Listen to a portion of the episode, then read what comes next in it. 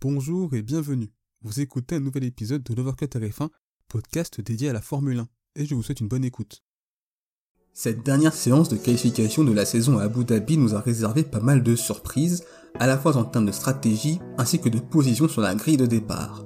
Une qualification qui nous promet une course que l'on espère grandiose.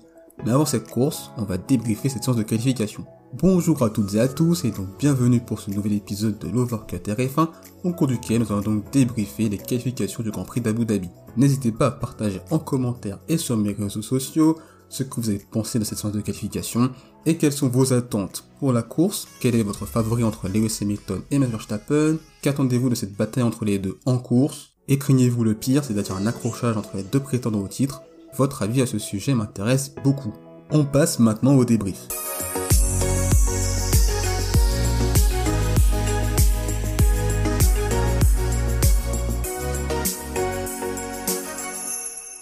On va faire comme d'habitude, on va tout d'abord évoquer la Q1, puis la Q2, la Q3, et enfin la partie Grand Prix, où euh, j'évoquerai ce que l'on peut espérer pour la course. On va donc commencer par la Q1, avec 20e Nikita Mazepin et 19e Mick Schumacher, l'occasion donc d'évoquer les As. Les As aux deux dernières places, on le sait, ce n'est pas surprenant, avec une nouvelle fois Mick Schumacher qui est bien devant Nikita Mazepin, puisque 8 dixièmes séparent les deux pilotes As, Très sincèrement, As n'a pas du tout développé et préparé cette voiture 2021.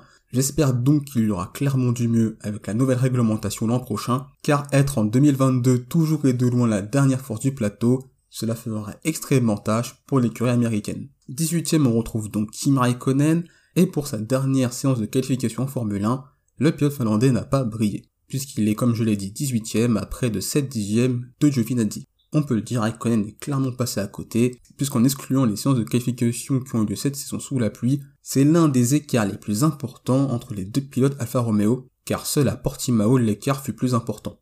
En effet, 661 millièmes séparent Raikkonen Giovinazzi à Abu Dhabi, contre 703 millièmes à Portimao. On le sait, Raikkonen est plus performant en course qu'en qualification, mais l'Alfa Romeo n'est pas aussi performante qu'à Jeddah, et devrait donc pouvoir légèrement remonter dans le peloton course. 17ème et 16ème, on retrouve les Williams, avec Latifi devant Russell.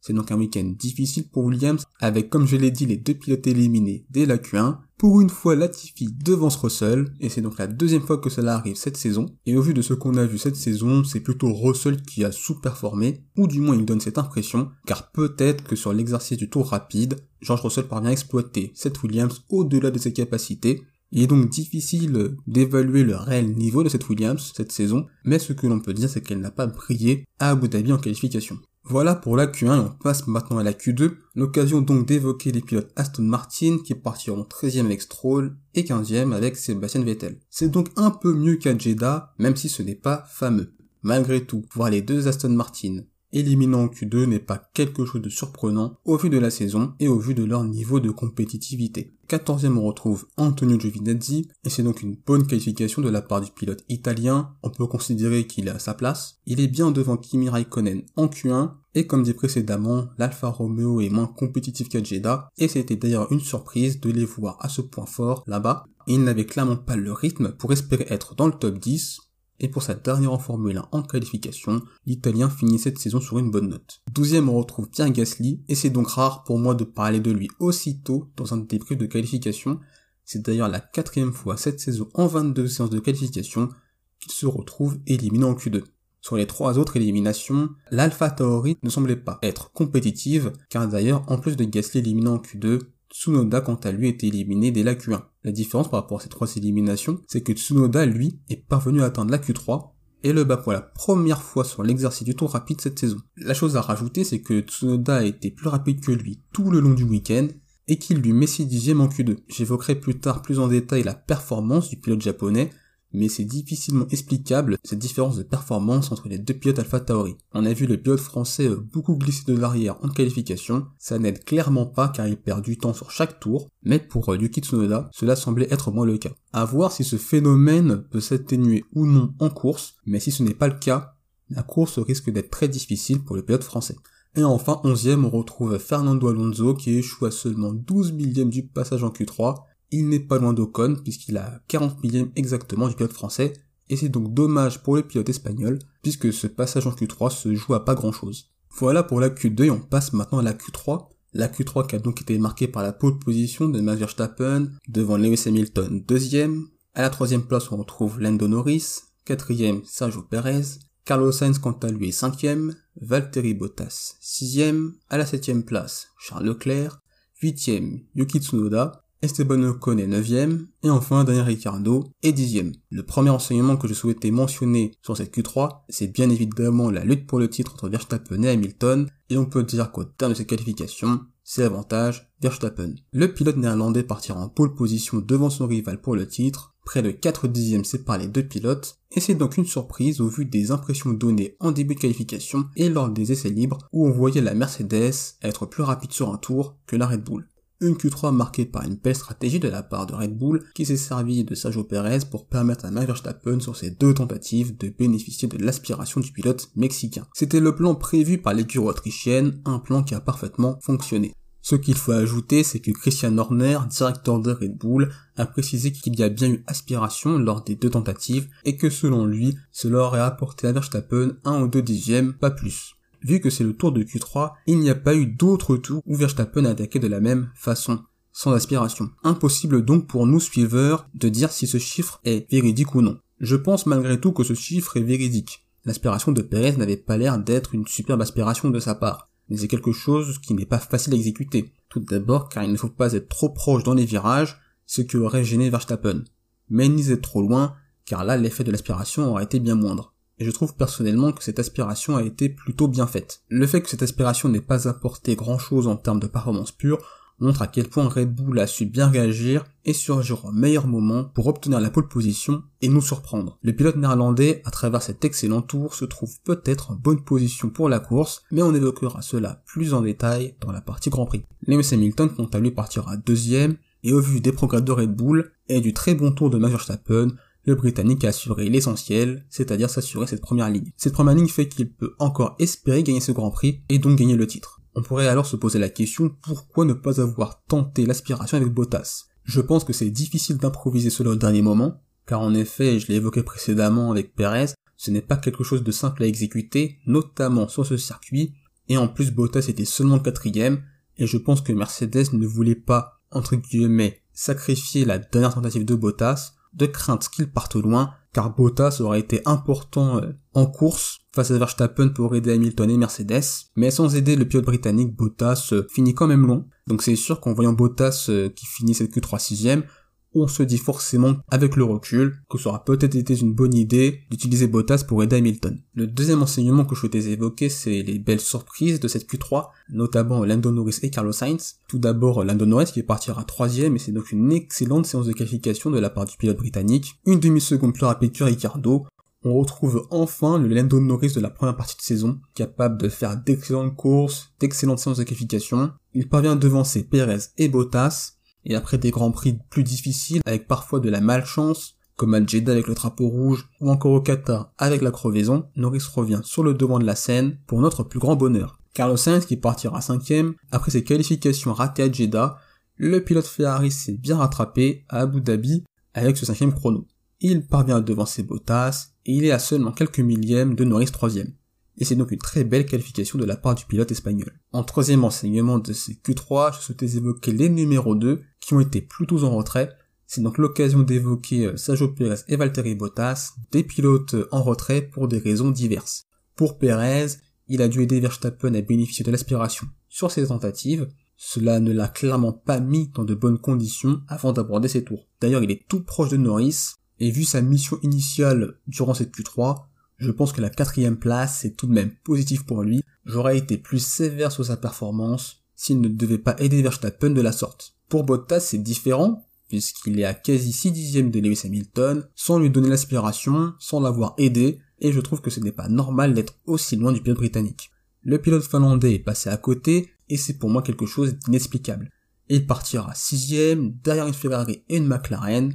Je l'ai toujours dit, Bottas, quand la concurrence s'élève, c'est plus difficile pour lui de se montrer. Là où Hamilton parvient à s'en sortir, le pilote finlandais, lui, coule. Mercedes n'avait pas besoin de ça dans sa lutte face à Verstappen pour le titre pilote, mais hormis la Turquie, lors de quelle autre course Bottas a-t-il réellement aidé Hamilton cette saison? Eh bien je pense qu'il n'y en a pas beaucoup cette saison. Hamilton devra lutter face à Verstappen seul, ce qui est très bien pour nous mais, mais qu'il est beaucoup moins pour Mercedes. Il y a pas mal de gens qui pensent que chez Mercedes on a très souvent sacrifié Bottas, eh bien au vu de cette séance de qualification et de ses cinq années chez Mercedes, je pense qu'il a montré par ses performances qu'il ne pouvait être qu'un numéro 2 face à Lewis Hamilton.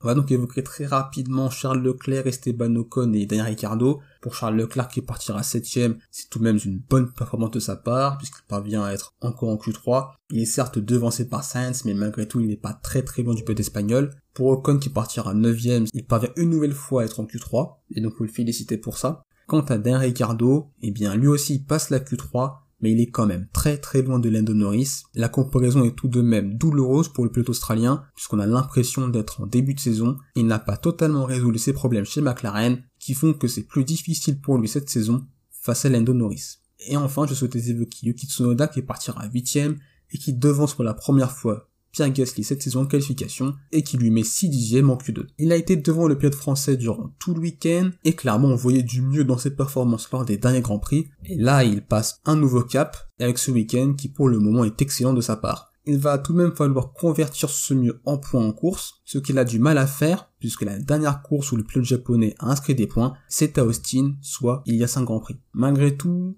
je pense que ce week-end va le mettre en confiance en vue de la saison prochaine. En effet, on a senti chez lui une réelle évolution durant cette saison, et j'espère qu'il confirmera cela en 2022, et si possible, demain en course. Eh bien, que peut-on espérer pour le Grand Prix?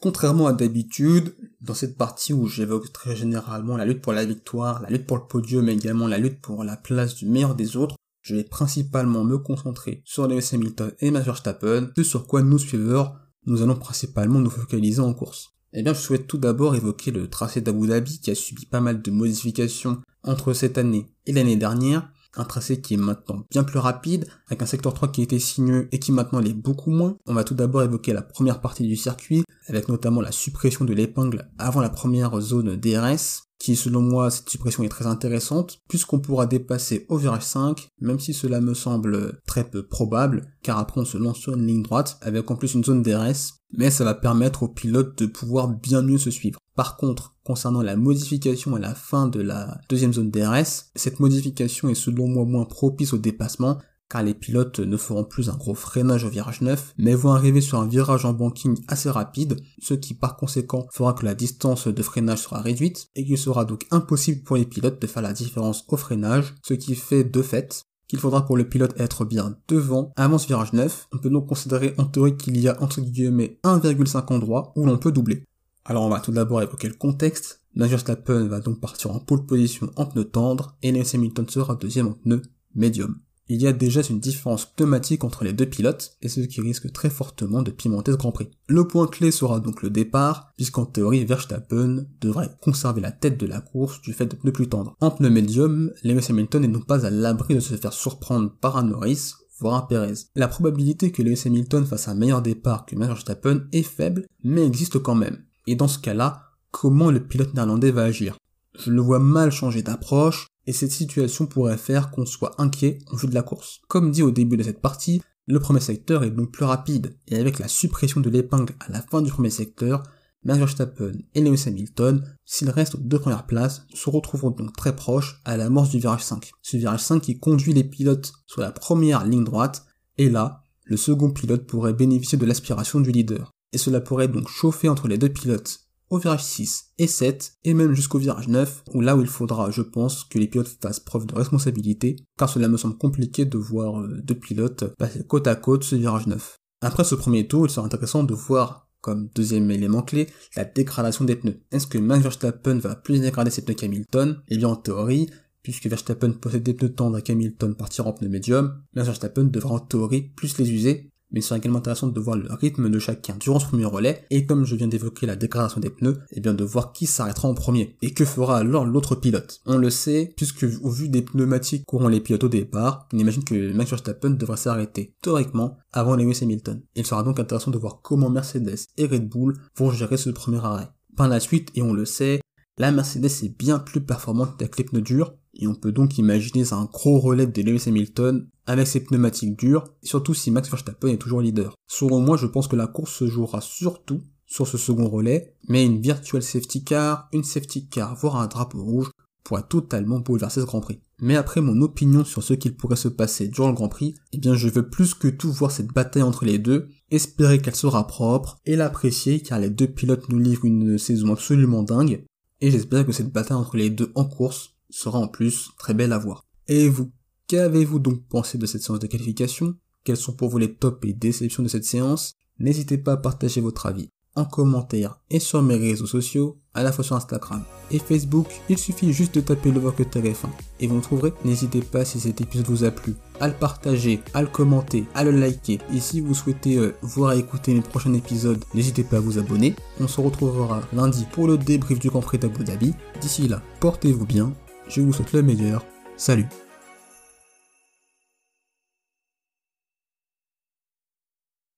Merci d'avoir écouté cet épisode. S'il vous a plu, n'hésitez pas à vous abonner au podcast de Voir que Tarif 1 ainsi qu'à la chaîne YouTube. C'est une façon de soutenir le projet et également de ne pas manquer les prochains épisodes. N'hésitez pas également à partager cet épisode à vos proches. On se retrouve les amis très bientôt. D'ici là, portez-vous bien, je vous souhaite le meilleur. Salut